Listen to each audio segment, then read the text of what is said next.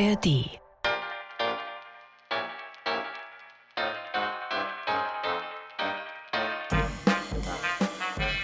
Die 20er Jahre in Berlin. Dazu fällt uns ja spontan viel ein. Wir gehen der Sache auf den Grund. Monat für Monat, genau 100 Jahre zurück. Juli. Ein heißer Sommermonat in Berlin und endlich Ferien. Heute minus 100. Es geschah in Berlin. Ein Podcast vom RBB. Mittwoch, 4. Juli 1923. Da fangen sie an, die Schulferien. Aber was können die Berlinerinnen und Berliner damit anfangen? Mitten in der Inflation. Endlich schulfrei, heißt das auch Urlaub und wegfahren? Und wie war das mit Urlaubern, die nach Berlin reisten? Ich bin nicht verreist, ich bin Harald Asel. Und ich bin Matthias Schirmer und wir nehmen euch heute also mit zu den Touristen-Hotspots des Juli 1923. Wir gehen auf den Spielplatz, wir gehen auf den Rummel, wir gehen baden. Und wir klären nebenbei noch das, wie ein zehnjähriger Steppke aus Lübeck damals Urlaub gemacht hat, nämlich einer, der viele Jahre später dann mal einer der berühmtesten Berliner regierenden Bürgermeister wurde. Alle möglichen Völkertypen, alle möglichen Erdbewohner treten jetzt das Pflaster vom Tiergarten bis zum Schloss und vom Bahnhof Friedrichstraße bis zum Potsdamer Platz. Nur die Berliner nicht. Berlin ist ein Tourismusmagnet schon lange. Das zeigt dieses Zitat aus dem Jahre 1910. Aber wie ist das im Nachkriegs-Berlin von 1923? Der Publizist Harald Jähner hat das so beschrieben in seiner Kulturgeschichte der Weimarer Republik, Titel Höhenrausch. Ausländer, die sich zu Hause höchstens eine Zwei-Zimmer-Wohnung am Stadtrand leisten konnten, wurden mit der Ankunft am Berliner Anhalter Bahnhof zu Milliardären und mieteten im Hotel Excelsior ganze Zimmerfluchten. Die Zeitungen überschlugen sich mit drastischen Darstellungen ihres Wonnelebens. Täglich Prunkfeste, Gelage, Maskeraden, Bälle, Redouten, auf denen die mitgebrachten Damen ihre billig erworbenen Perlen und Pelze spazieren trügen.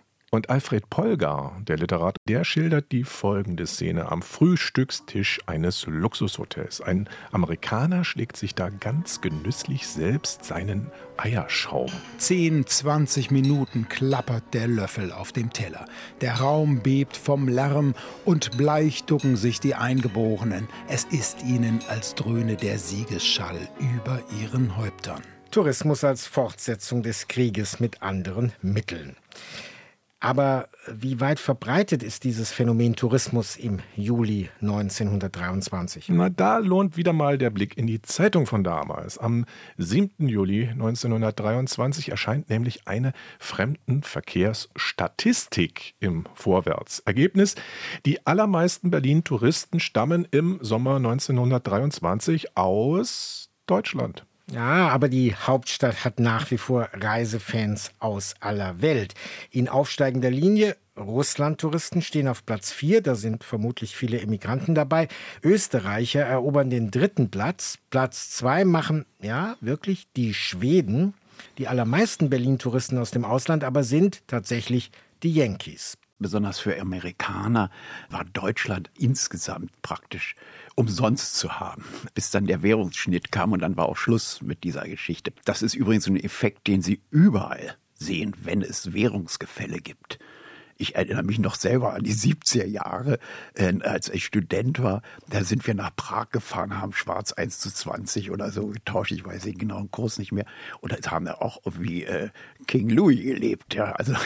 das ist unser Experte für die Geschichte des Tourismus, Hasso Spode. Leiter des Historischen Archivs zum Tourismus an der TU Berlin. Aber unsere Tourismusstatistik aus dem Vorwärts, aus der wir gerade schon dieses Länderranking zitiert haben, also diese Statistik macht sich jetzt fast schon ein wenig Sorgen um reiche Touristen, denn insgesamt kommen gerade deutlich weniger ausländische Gäste an die Spree als im Vorjahr. Also solche mit harter Währung in der Tasche, mit Valuta. Blick in die Morgenausgabe.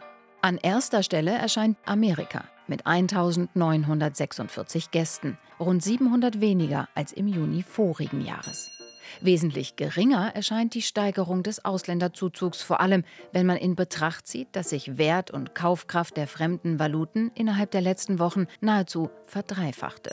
Zieht man in Betracht, dass seit dem Stande vor einem Jahr der Dollar seinen Wert nahezu vertausendfacht hat, dass also die Anregung zum Ausnutzen dieses Vorteils sich entsprechend verstärkt haben müsste, so erkennt man daraus die Wirkung der 80-prozentigen Beherbergungssteuer und der aus diesem Anlass gegen Deutschland gerichteten feindseligen Propaganda. Unterm Strich ist also alles noch mal billiger geworden für die Dollartouristen. Ja, das stimmt einerseits, aber der Staat hat eben auch die Hotelsteuern für Ausländer noch mal ordentlich angezogen. Die Berliner Beherbergungssteuer.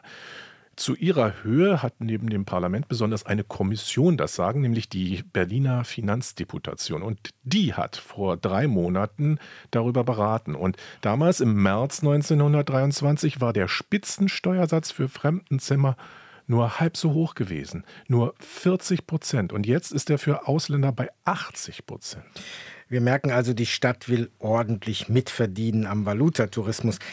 Im März waren übrigens die Berliner Hotelbesitzer auf die Barrikaden gegangen. Weg mit der Steuer. Ihr Argument, die Zahl der ausländischen Berlin-Gäste ist im Herbst und Winter auf Tiefststände gesunken. Und das läge alles an der Steuer. Aber sie hatten keinen Erfolg, jetzt also ein Steueraufschlag auf Übernachtungen. Allerdings, wie gesagt, auch diese Steuern ändern am Ende nichts daran, dass Berlin für Auslandstouristen sehr, sehr günstig ist im Juli 1923. Allerdings braucht es dafür ein gewisses Stehvermögen. Das werden Sie fragen, Stehvermögen. Der Ort, an dem sich die Antwort findet, ist mitten in der Tourismushochburg von Groß-Berlin. Schicken wir also dich, Matthias, mal wieder fix auf Zeitreise, genau 100 Jahre zurück an den Bahnhof Zoo in eine Wechselstube. Rolle rückwärts. Die Rückwärtsreportage. Hier im Stadtbahnbogen Parterre, kurz vor dem Abstieg in den Untergrundbahnhof, sehe ich heute Vormittag auf eine kleine Völkerschau. Aufgereiht stehen sie in den nur geschirrtuchbreiten drei Kassenräumen vor diesen schmalen Tischen. Wechselstube, Bahnhof Zoologischer Garten heißt es draußen an der Türe. Zwei Schweizer, ein Japaner, fünf fröhlich blonde Schweden und nicht zuletzt ein munter schwatzendes halbes Dutzend Amerikanerinnen warten die Pässe schon in ihrer Hand nicht so voll zurzeit. Und warum, das wird mir gleich Stubenvorsteher Wilhelm Rückert sagen. Das ist doch ja nicht heute. Ist auch logisch. Dollar hoch, Schlange kurz, sagen wir immer. Außerdem heute haben wir ja auch recht viele Neuzugänge. Also gerade erst am Zoo eingetroffene Reisende, meinen Sie? Ja, nu, wir sind eben dit Fremdenviertel schlechthin. Hier, Charlottenburg. Viel Kundschaft. Ja, weil morgen kriegst du wahrscheinlich wieder ein paar Merker mehr für deinen Pfund. Und eine halbe Stunde warten, das ist halt immer noch lukrativer wie 10.000 Möpse weniger bekommen. Das ist übrigens das Hauptgeschäft zurzeit. Pfund Sterling. Wie viel tauscht denn so der Durchschnittsgast? Ach, wissen Sie, völlig unterschiedlich. Aber dieser Tage erschien tatsächlich die Frau Morgan hier, ja? Die Frau von JP Morgan, von dem berühmten Ami-Banker. Und dann packt die 2000 Franken auf den Tisch. Nicht etwa Dollar, nee, Schweizer Franken. Ah ja, das war in jedem Fall gleich mal die Hälfte von unserem ganzen Tagesvorrat an Papiermark. Aber gut, sowas ist natürlich die Ausnahme. Hier kommt ja auch weiter Prominenz, Botschaftsräte, ein bekannter skandinavischer Dichter vorhin. Ähm, wie geht das eigentlich mit der Verständigung? Beispiel. Da kommt so ein völlig unverständlicher Asiaterin. Chinese, und legt 10 Yuan auf das Zahlbrett. Sagt der Kollege, nee, ist nicht, haben wir nicht. Ah, packt er stattdessen 10 Dollars auf den Tisch und reckt zwei Finger in die Berliner Lüfte. Und dann weiß der Kollege schon, 2 Dollar will er tauschen, 8 Dollar, die gebe ich ihm dann retour. Ein Heidengeld. Edwin, da kann unser eins Wochen von leben. Und die verplempern das hier, weiß ich, auf der Rennbahn, im Lunapark oder im Puff. Also eine Billion Molle Schultheiß neben Stall am Zoo. Das hat hier keiner von die nötig. Nein, da geht's natürlich fein in Fürstenhof oder ins Excelsior mit der Droschke. Wir haben's ja. Wir hießen uns kein auf der Lampe, wir hießen uns in auf den Kronleuchter. Ähm, aber sagen Sie mir doch einmal, Herr Rückert, unter der Glasscheibe auf Ihrem Tisch in der Wechselstube, diese Dollarscheine, was hat's denn damit auf sich? Ja, das ist Anschauungsmaterial. Ja? Eigentlich sieht das doch der Blinde mit dem Krückstock, oder? Dass das ganz, ganz plumpe Fälschungen sind. Ah. Sind wir aber auch selbst schon drauf gefallen in der Eifer des Gefechts. Der 10-Dollar-Schein, der sieht ja fast genauso aus wie der 20er. Ja, und was machen dann unsere Herren Fälscher? Ah ja, jetzt sehe ich's. Sie haben die 10 auf der Dollarnote einfach mit der Zahl 20 übermalt. Das ist die Gier. Edelvaluta, wissen Sie? Das macht kriminell. Hallo? Ah, guck mal, da draußen. Die beiden Komiker zum Beispiel. Die beiden Herren im blauen und braunen Rock? Das sehe ich doch von hier, was das für Kanaillen sind. Äh, äh, Bitte? Das läuft so. Wir kaufen heute dem Kunden am Schalter den Dollar für 150.000 ab. Oh, und Und die, die stellen sich dann zu den Leuten ganz hinten in eine Schlange und sagen, bei mir kriegst du aber 151.000 dafür. Und musst noch nicht mal warten. Und da fallen dann viele drauf rein, oder? Ist aber verboten. Weil wenn ich sehe, heißt es für die, musst du mit mir auf die Wache gehen. Valuta Schleicherei. Oder wie wir hier vom Fach sagen, unbefugter Erwerb von Devisen. Und für etwaig zuhörende andere Ganoven noch mein Rat. Einbruch des Nachts lohnt sich hier auch nicht. Abend für Abend werden hier die Devisenkoffer abtransportiert, in die Banktresore doppelt und dreifach gesichert. Keine Chance. Unsere Rückwärtsreportage vom Bahnhof Zoo im Juli 1923, wie immer aus originalen Quellen geschöpft. Heute minus 100. Es geschah in Berlin unser monatlicher Podcast, der zu finden ist, nicht nur, aber vor allem in der ARD Audiothek. Wir sind in Folge 7, endlich Ferien. Ausländische Touristen leben gefährlich in Berlin. Es gibt Diebesbanden in den D-Zügen, die sind auf Traveler-Checks spezialisiert. Ständig werden Amerikaner, Russen, Schweden und Chinesen mit dubiosen Geschäften auf der Straße übers Ohr gehauen. Schlepper, Nepper, Bauernfänger, das gibt's natürlich auch heute in der Stadt. Gegen Hütchenspieler zum Beispiel kämpfen die Polizeibehörden seit der Renaissance. Überhaupt, das klingt alles, als wäre Berlin vor 100 Jahren auch so ein Traveler-Hotspot gewesen. Aber war die Stadt wirklich so überflutet von Besuchern? Gab es solch einen Overtourism, wie das Schlagwort heutzutage heißt? War das 1923 in Berlin wie heute in Venedig, wenn ein dicker Kreuzfahrtdampfer nach dem nächsten die Stadt mit Gästen überschwemmt? Haben wir uns gefragt und fragen wir unseren Experten Hasso Spode. Es ist ein Massenphänomen insofern, dass sich die Touristen an bestimmten Orten sammeln. Und Berlin war so ein Ort. Umgekehrt aber war die Teilhabe am Tourismus ein Privileg. Ich nenne das eine Touristenklasse, ja. Äh, Es war ein abgeschottetes Segment der Klassengesellschaft, die sich das leisten konnte, die die Zeit hatten und das Geld hatten zu verreisen. Und 90 Prozent sind nicht verreist. Und in der Weimarer Republik hat sich das nicht durchgreifend geändert. Es blieb bei der privilegierten Touristenklasse und das galt für alle Länder. Ja, hätte ich nicht gedacht. Berlin war also gar nicht so überschwemmt von Touris. Nur an bestimmten Stellen.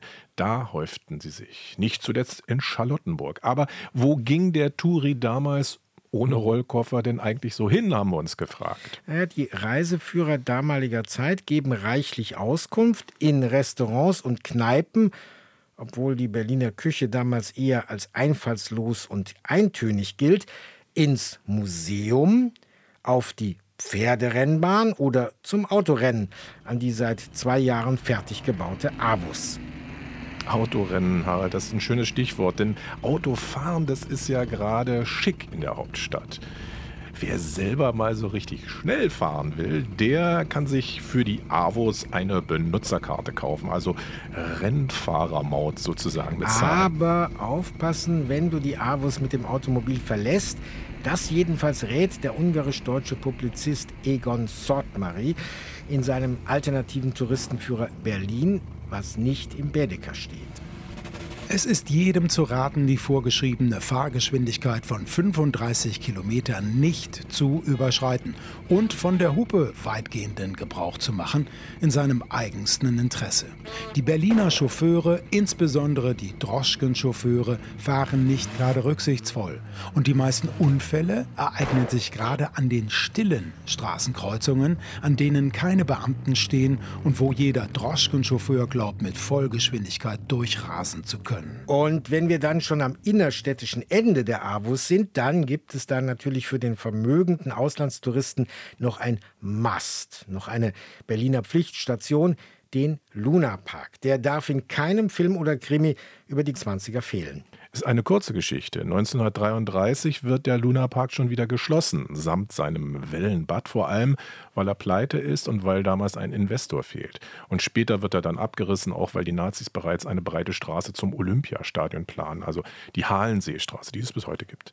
Heute ist also nichts mehr zu sehen vom Lunapark, aber ist vom alten Park wirklich gar nichts mehr übrig? Du hast dich auf die Suche gemacht, ob es nicht vielleicht doch noch was Dreidimensionales zum Anfassen gibt. Und du hast etwas gefunden im Museum Charlottenburg-Wilmersdorf und dich da mit der Frau verabredet, die so gut wie alles über den Vergnügungspark weiß. Also es handelt sich um einen Pokal, das sieht aus wie ein riesiges Weinglas aus Metall ja, hat auch Weinverzierungen dran, ist aber viel zu groß, um ernsthaft daraus zu trinken. Und es ist bedruckt mit den Worten Ehrenpokal zur Erinnerung an das Monsterkonzert im Luna Park, Berlin, August 1926. Also es handelt sich um eines der ganz wenigen 3D-Objekte, die vom Lunapark erhalten sind. Und heute haben wir eigentlich ansonsten nichts mehr, was an ihn erinnert, außer Bilder und Publikationen, Postkarten. Aber dies ist halt ein Objekt und deswegen ziemlich einmalig. Ja, ich bin Johanna Niedbalski. Ich bin Historikerin, forsche vor allem zu Berlin im späten 19. und erste Hälfte 20. Jahrhundert. Ansonsten ist der Lunapark ein großer Vergnügungspark gewesen am Halensee. Bis zu 50.000 Besucher an einem Tag sind da hingekommen. Wir gucken ja jetzt in den Juli 1923, Hyperinflation, der Krieg ist gerade vorbei, vier Jahre. War denn da überhaupt schon offen? Ja, es war offen. 1920 hat der Lunapark wieder eröffnet. Bei Kriegsausbruch wurde er geschlossen, wie alle großen Vergnügungsetablissements in Berlin. Dort wurden dann auch äh, Soldaten einquartiert, Lazarett. Und 1920 hat er wieder eröffnet unter recht schwierigen Umständen. Die Bauten im Lunapark, die waren marode. Es musste halt investiert werden. Es war aber kein Geld da und Baumaterial war extrem knapp kontingentiert und es wurde auch ähm, ja, es wurde halt auch überwacht. Naja, und dann gab es eben die Inflation mit den völlig verrückten Eintrittspreisen. Vergnügen war halt das Letzte, wofür man noch dann Geld ausgeben konnte. Wie man sich für nur 10.000 Mark den Fuß verstauchen kann. Elektrischer Strom von 1200 Ampere zerreißt die Kleider. Wie man am sichersten Geld verlieren kann. Egon Erwin Kisch, August 1923. Ich will vom Lunapark erzählen, einem echt Berliner Vergnügungsunternehmen von kolossalen Dimensionen am Ende des Kurfürstendammes, wo allabendlich die ganze Welt oder zumindest die Halbwelt aus allen Bezirken und Vororten zusammenströmt. Also der Lunapark war mit Sicherheit eine Touristenattraktion. Es gibt auch einige wenige Berichte über ausländische Touristen. Wie viele das jetzt wirklich waren, das kann ich nicht mit hundertprozentiger Sicherheit sagen. Aber der Lunapark stand in Reiseführern, wurde empfohlen für Reisende. Es gibt eine wunderbare Geschichte über den Herbst 1922. Der Hintergrund war, es muss ich ablesen, die Lustbarkeitssteuer. Ja, die Lustbarkeitssteuer war eingeführt worden 1913 unter riesigen Protest aller im Vergnügungsgewerbe, im Kulturbereich, im weitesten Sinne beschäftigten Menschen. Die betraf alle Kultureinrichtungen. Die Eintrittskarten für Zirkus wurden sehr viel stärker besteuert als für Schauspiel und die, nur die Oper blieb steuerfrei. Ja, der Lunapark hat es offensichtlich nicht besonders genau genommen mit dem Bezahlen seiner Steuern. Und dann kam das Bezirksamt Wilmersdorf mit 50 Schutzpolizisten oder so auf das Gelände und haben die Einnahmen beschlagnahmt, haben dann auch Leute festgenommen, zum Beispiel den Direktor Max Goldberg, der dann noch eine Protestrede im Lunapark gehalten haben soll die ihm dann eine Anklage wegen Beleidigung eingebracht hat. Ja, das muss eine relativ filmreife Szene gewesen sein. Filmaufnahmen fanden öfter mal im Lunapark statt, vor allem in der Gebirgsszeneriebahn, diese großen Holzachterbahnen. Da gibt es mehrere ganz lustige und schöne Aufnahmen, vor allem von Frauen, die damit fahren und deren Fahrgefühl, so wenn es hochgeht und runtergeht und so. Das, ja, sicher. Also ich meine, Erotik spielte auf jeden Fall eine Rolle in den Vergnügungsparks. Es ging um Tanz, es ging um das Kennenlernen von anderen Leuten. Es waren Kontaktbörsen und Treffpunkte. Und es gab diese Fahrgeschäfte, in denen man durcheinander geschmissen wurde, wo man halt auch Leute berühren konnte.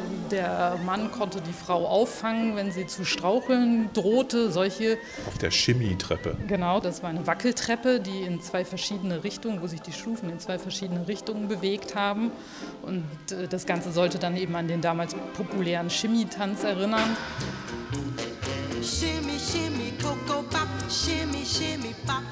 Die Chemietreppen haben den Vorteil, dass man sich auf ihnen am sichersten den Fuß verrenken kann. Der Arzt sitzt gleich unten an der Kasse. Es ist nicht teuer, wenn man sich für pure 10.000 Mark Strümpfe und meinetwegen noch mehr zerreißen kann. Aber, meine Damen, denkt auch daran, dass die Wasserrutschbahn nur 5.000 Mark mehr kostet. Lassen Sie uns noch mal zu dem Pokal hier drüben zurückgehen. Was für einen Schatten wirft denn dieses letzte Stück des Lunaparks im Charlottenburger Museum Villa Oppenheim für Sie? Also ich finde das Objekt an sich jetzt nicht so großartig. Es sagt mir nicht viel. Ansonsten sind Bilder erhalten, die finde ich haben zum Teil einen sehr viel höheren Aussagewert. Aber es ist natürlich schon auch skurril, ein Monsterkonzert. Das erzeugt ein Lächeln bei einem, auch heute noch. Und das war ja das, was der Lunapark wollte. So Abwechslung, Vergnügen bereiten, ohne jetzt vollkommen seicht zu sein und nichts zu sagen zu haben. Die Berliner Historikerin Johanna Nidbalski. Die ganze Welt des Vergnügens heißt ihr Buch über Berliner Vergnügungsparks der 1880er bis 1930er Jahre.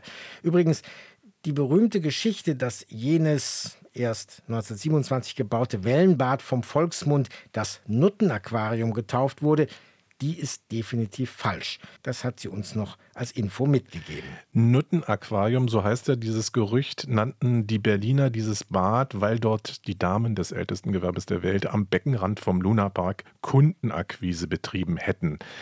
Das stimmt zwar, aber dieser Spitzname Nuttenaquarium bezog sich eigentlich auf das Freibad im Hallensee direkt gegenüber vom Lunapark. Und das gibt's in überbauter Form noch heute. Gerade überzog sich einer an vom Baden und wir sahen ihn noch im Badeanzug gehen.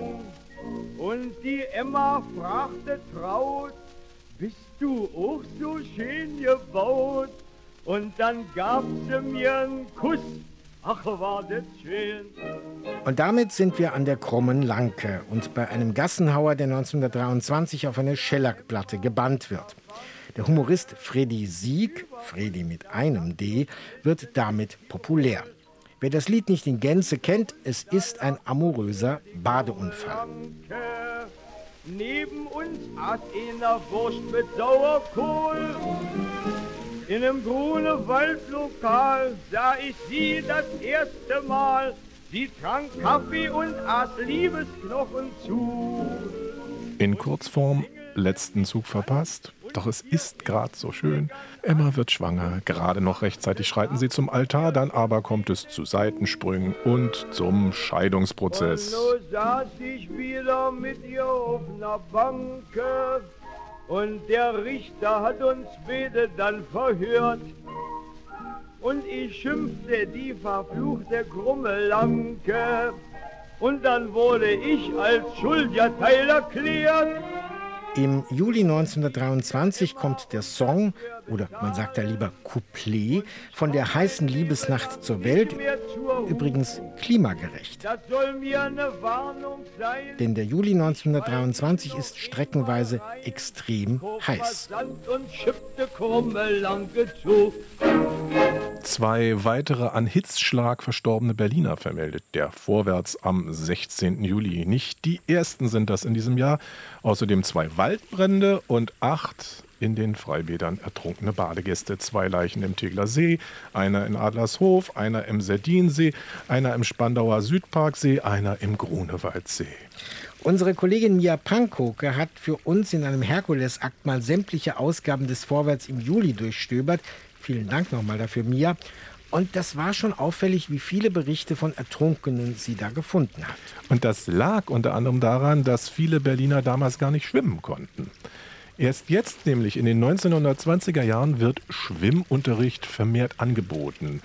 Aber richtig Aufwind bekommt das Schwimmen erst mit den Nazis nach 1933. Es kommt also nicht von ungefähr, wenn das Gemeindeblatt der Stadt Berlin 1923 exakt festhält, in welchen Freibädern es einen ständigen Rettungsdienst gibt. Das eigene Interesse der Erholungssuchenden lässt es angebracht erscheinen, den geordneten Badebetrieb einer Badeanstalt dem wilden Baden vorzuziehen – auch wenn der anfangs flache Strand der freien Badestellen in verlockender Weise zum Baden einladet, so fällt doch die Sohle der Gewässer oftmals plötzlich ab, ist morastig mit Schlingpflanzen und Weidegestrüpp bewachsen und wird dadurch auch dem geübten Schwimmer gefährlich.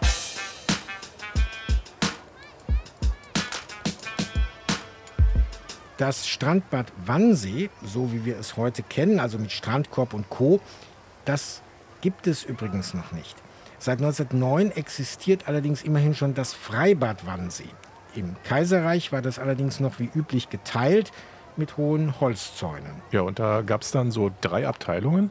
Einen Damenstrand, eine Herrenabteilung und was jetzt sozusagen in Mode kommt, ist das Familienbad mit Auswirkungen auf die Bademode. Das hat uns Irena Berger erzählt. Die leitet das Modemuseum im Schloss Mainburg, ganz oben im Norden von Brandenburg. Und dann, als die Familienbäder aufkamen, da mussten die Herren Badeanzüge tragen. Das heißt, oben auch in den meisten Bädern. Und die hatten das ja nicht unbedingt. Die haben in Unterhosen gebadet oder auch wirklich viele ähm, nackt in ihren Schwimmbädern. Und die mussten sich das leihen. Mit anderen Worten, dieser berühmte geringelte Badeanzug für den Herrn auf den Bildern von Heinrich Zille oben mit statt oben ohne, der ist jetzt Vorschrift im Familienbad. Und wer sich diesen Badeanzug nicht leisten kann, der mietet sich Badekleidung. Nachzulesen im Abschnitt Jugendwohlfahrt im Gemeindeblatt der Stadt Berlin vom Juli 1923. Leihgebühr für Badewäsche, für einen Badeanzug oder Badetuch 2500 Mark, für ein Handtuch oder eine Badehose 1000 Mark, Flussbad für Erwachsene einschließlich Umkleidezelle 1000 Mark, ohne Umkleidezelle 500 Mark, Schwimmunterricht für Erwachsene 20.000 Mark. So eine Leihbadehose ist übrigens auch im Museum Wilmersdorf-Charlottenburg im Original zu sehen. Ein rotes Monstrum, ich habe es da liegen sehen, eher so Kinderzelt, sage ich mal. Aber die schönen Anzüge, die eben gibt es gerade in Mainburg bei Frau Berger im Modemuseum zu sehen. Hier haben wir 20er Jahre. Das ist einmal ein luftiges Sommerkleid und daneben ein Herrenbadeanzug. Also wunderbar gestreift das ist ein Wolltrikot. Ja, es gab so auch wasserabweisende Wolle, so imprägnierte Wolle wurde extra hergestellt dafür. Die waren durchaus üblich in den 20er Jahren Wollbadeanzüge. Wenn ich damit ins Wasser gehen würde, würden sie die Form heftigst verlieren. Also sie rutschen so ein bisschen runter. Ein Badeanzug, der hält oft mehrere Jahrzehnte. Und ich kenne Fotos, wo auf einem Foto vier Jahrzehnte zusammen sind. Also der Badeanzug, der um 1900 getragen wurde, bis zum Schwimmanzug der 40er Jahre. Also die werden permanent und parallel getragen. Wie gesagt, geschwommen sind die meisten Badegäste in der Berliner Badewanne, also an der Ostsee, sowieso nicht. Das war ja bei den Kaiserbädern so, da ging man in großer Ruhe, man ging ja auch nicht schwimmen, man planschte ein bisschen. Also damit konnte man gar nicht schwimmen, man wäre sofort untergegangen, wenn sich diese Stoffmassen vollgesogen hätten mit Wasser. Das war wirklich gefährlich. Gefährlich war es aber Anfang der 20er auch, wenn du dich als Politiker zu einer Kinderheimeröffnung an die Ostsee begeben hast. Warum denn das? Ja, wir haben hier mal wieder so ein paar Fotos mitgebracht. Das hier, das ist ziemlich berühmt geworden. Hier da siehst du den Reichspräsident Friedrich Ebert und seinen Reichswehrminister Gustav Noske. Ne?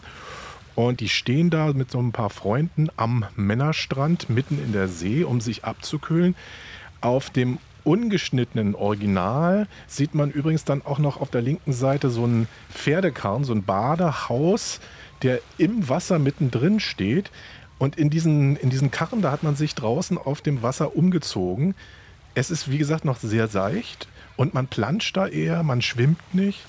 Aber dummerweise kommt eben in diesem Moment ein Fotograf dazu und fragt, ob er diese schöne Szene mal knipsen kann. Also es wurde ja in den Berliner Blättern, glaube ich, war es auf der Titelseite, das ist ein Foto, was aufgenommen wurde von Friedrich Ebert und Noske eben am Strand und die beiden tragen diese fürchterlichen, etwas größeren unterhosenartigen, dreieckigen Badehosen, die vollkommen verrutschen. Das sieht ziemlich schlimm aus, aber man merkt, dass sie viel Spaß haben auf dem Foto. Sie freuen sich.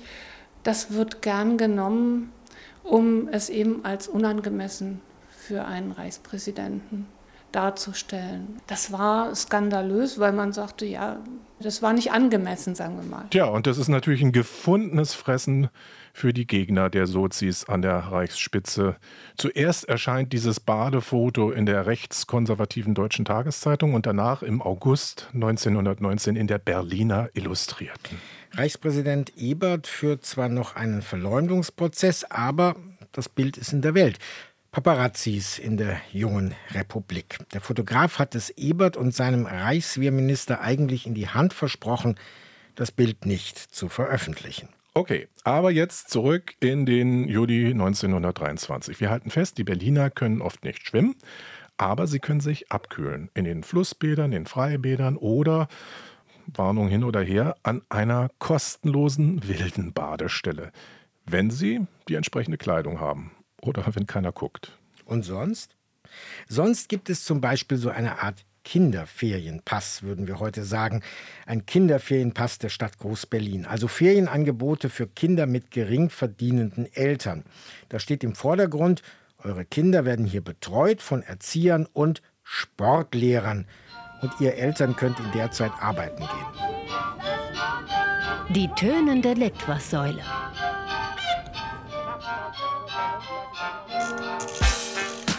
Das Jugendamt der Stadt Berlin teilt mit.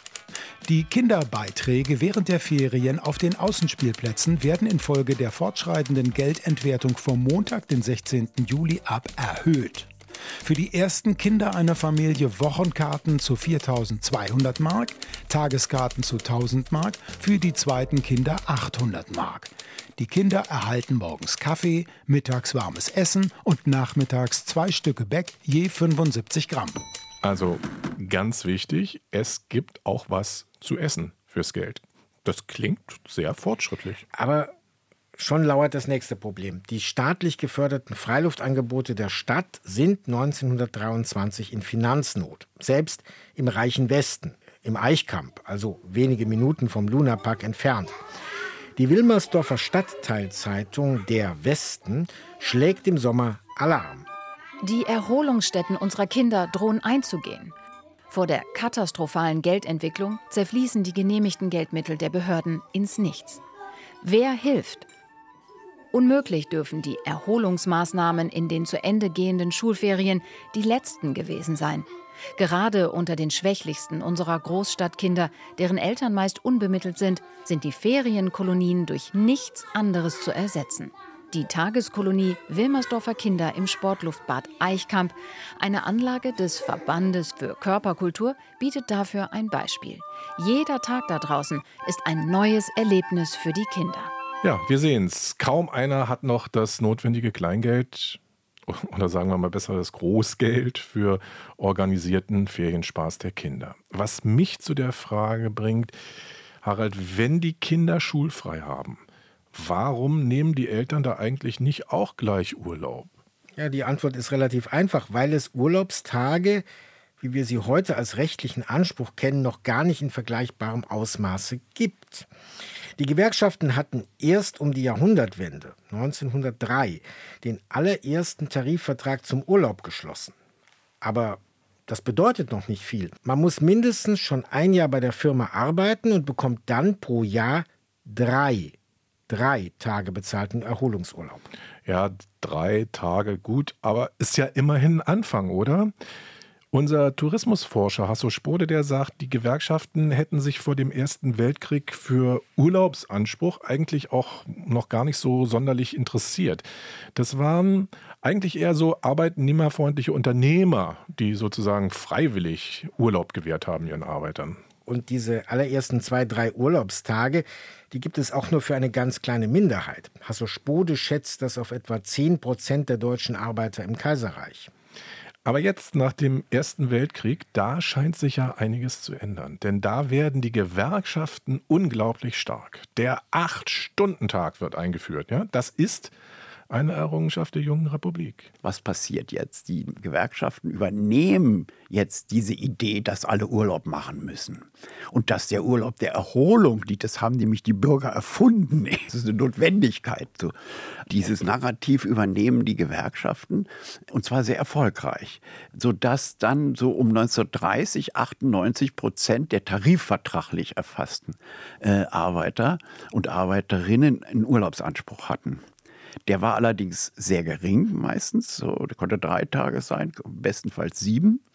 Und die Einkommen waren so schlecht, die Lebensverhältnisse waren so schwierig, dass viele Arbeiter gesagt haben, ich arbeite einfach weiter in der Urlaubszeit. Das nannte man Abgeltung. Also die kriegten dann für eine Woche oder was den doppelten Lohn und damit waren die mehr zufrieden als mit der freien Zeit. Okay, was haben wir jetzt gelernt?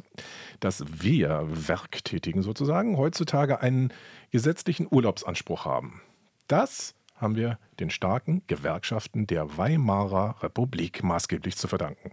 Die haben aber ihrerseits diese Vorstellung, Urlaub ist wichtig, notwendig und dient der Erholung, vom Bürgertum des Kaiserreiches übernommen. Von denen also, die sich vorher so etwas wie Urlaub überhaupt gönnen konnten, die Geld hatten zum Verreisen. Und nun haben also auch einige Arbeiterfamilien den Anspruch auf Urlaub. Aber was passiert? In der Hyperinflation lassen sie sich die freien Tage eben lieber auszahlen. Auch weil sie sich die Kosten für echten Urlaub mit Wegfahren und so gar nicht leisten können. Du hast ja vorhin hier ein paar Fotos mit ins Studio gebracht, Matthias. Und äh, auf dem hier vor uns auf dem Tisch sehen wir neben vielen Erwachsenen jetzt auch ein Arbeiterkind das später sehr berühmt wird. Was hat es damit auf sich? Also dieses Foto, die einen sagen, es ist von 23, andere schätzen es ein paar Jahre später. Da ist so eine Wandergruppe drauf zu sehen. Vorne in der ersten Reihe sitzt ein freundlicher Mandolinenspieler und unser kleiner Junge im Matrosenanzug. Der, der lehnt sich hier so lässig mit seinem Arm auf die Schulter des Musikerfreunds. Na, jetzt mach's nicht so spannend. Der Junge, das ist der kleine Herbert Frahm aus Lübeck. Später wird er mal Berlins regierende Bürgermeister Willy Brandt. Brandt ist ja sein Tarnname aus dem aktiven Widerstand gegen die Nazis, den hat er dann behalten. Ja, also hier auf unserem Foto, da ist er noch nicht Willi, sondern da ist er noch Herbert und sitzt in Lübeck auf dem Prival. Das ist so eine kleine Landzunge mit Ostseestrand. Und da macht er Arbeiter-Kinderurlaub. Er verbringt seinen Sommer mit der Ortsgruppe der Naturfreunde und der Kindergruppe des Arbeiter-Turn- und Sportbunds und dem örtlichen Arbeiter-Mandolinenclub. Jawohl. Interessant ist das Bild ja auch, weil es so den Beginn eines organisierten Arbeitertourismus zeigt. In den 1920er Jahren gab es die ersten Reiseorganisationen wie den Reichsausschuss für politische Bildungsarbeit von der SPD oder das Arbeiterbildungsinstitut von den Gewerkschaften. Aber eben die Mutter dieser Organisation der Arbeiter, das ist eben dieser ehrwürdige Touristenverein der Naturfreunde aus dem kaiserlichen Österreich. Der wächst jetzt in Deutschland, in der Weimarer Republik rapide. 1920 gibt es schon 955 Ortsgruppen und die bieten jetzt Wandertouren an, Lehrgänge über die Natur und sie haben eben auch diese Häuser mit Schlafplätzen, die Naturfreundehäuser. Und in einem davon macht eben der zehnjährige Willy Brandt mit seiner Mutter Urlaub. Nur, unser Tourismusforscher Hasso Spode sieht das eher als ein Randphänomen an. Ja Gott, der Touristenverein Die Naturfreunde, so hießen die, das war etwas für die Arbeiteraristokratie. Die hatten so äh, Mitte der 20er Jahre über 100.000 Mitglieder. Noch rechnen Sie mal aus bei 30 Millionen äh, Erwerbstätigen. Äh, es ist nicht wirklich ein Massenphänomen gewesen. Die waren aktiv, zum Beispiel bei Berlin, bei Üdersee haben sie ein Heim gebaut. Die sind auch mal 36 äh, Sonderzüge zur Arbeiterolympiade nach Wien gefahren. Ich weiß nicht, 1928 war das. Also die haben schon was auf die Beine gestellt, aber es war letztlich eine Veranstaltung auch der gehobenen Arbeiterschaft und dann kommt noch dazu die Spaltung der Arbeiterbewegung in Kommunisten und Sozialdemokraten und die haben sich gegenseitig wirklich fertig gemacht, sodass am Ende der Touristenverein die Naturfreunde eine reine SPD-Organisation war es gab aber hier in Berlin zum Beispiel den Arbeiterwanderverband Fichte. Der wurde umgekehrt von den Kommunisten übernommen. Da haben sie alle Sozialdemokraten rausgeschmissen. Was bleibt vom Arbeitertourismus später übrig? Zum Beispiel der organisierte Nazi-Massentourismus für Volksgenossen, die Kraft durch Freude, Ferienanlagen und Kreuzfahrten. Und außerdem bleibt noch übrig etwas anderes auf einem anderen berühmten Foto von Willy Brandt von 1976. Da ist er als Bundeskanzler schon in Rente. Und da sitzt er im Grünen am Tisch und er spielt wieder Mandoline, wie damals 1923 auf dem Prival. Aber diesmal so ganz lässig, mit der Kippe im Mundwinkel. So ein Mandolinenrocker. Gelernt ist gelernt. Naja, ob er überhaupt so richtig spielen konnte, wir waren ja nicht dabei und haben zugehört. Der Rest ist nämlich Politikmarketing. Und was kommt in der nächsten Folge?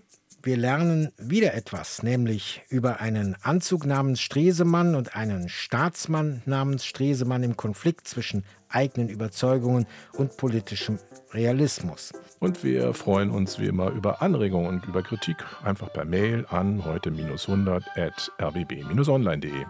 Außerdem gibt es wieder einen Podcast-Hörtipp. Diesmal eine Produktion vom NDR.